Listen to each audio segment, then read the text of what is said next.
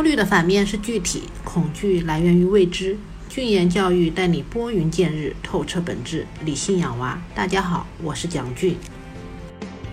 在正在热播的综艺节目《哥哥们的滚烫人生》里，老回路清奇言行不受控制的人科狂拉喜感，观众缘爆棚。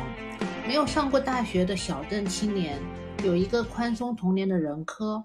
让人看到野生、边缘、松弛的生长路径，反而赋予一个人丰富的精神世界、特立独行的创造力。其稀缺性和不可代替性令其独行江湖。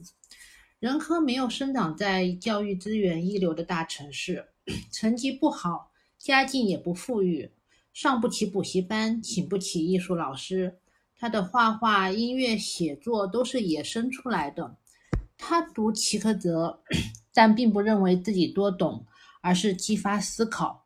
他说自己是知识分子，但绝无高级的词汇，满口都是一本正经的胡说八道，但却又暗含思考。所以，没有学历不可怕，可怕的是不思想。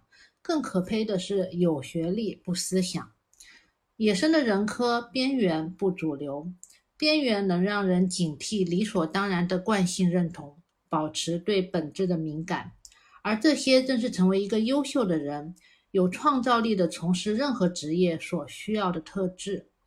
纵观改变人们生活方式的革命性的发明创造，通常都不是来自于主流，而是边缘领域边缘人。在内卷的时代，更要稳住自己，留有松弛的空间。大部分人接受的观念或生活方式，并非唯一的道路。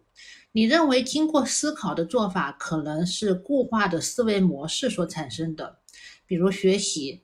千百年来，人类不断的探索未知、积累知识，是与生俱来的好奇心，改善生活条件的动力，寻找生命价值的寓意，给珍贵的生命一个交代。但有人说，学习就应该是辛苦的、不快乐的、鸡娃的，这不是本末倒置了吗？所以，松弛一些。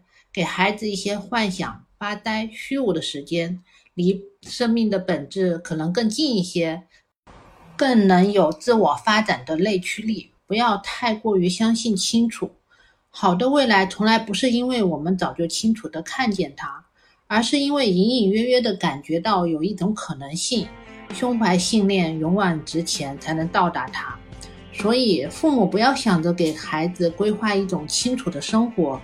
留一线野生、边缘、松弛的空间，才有意外之喜。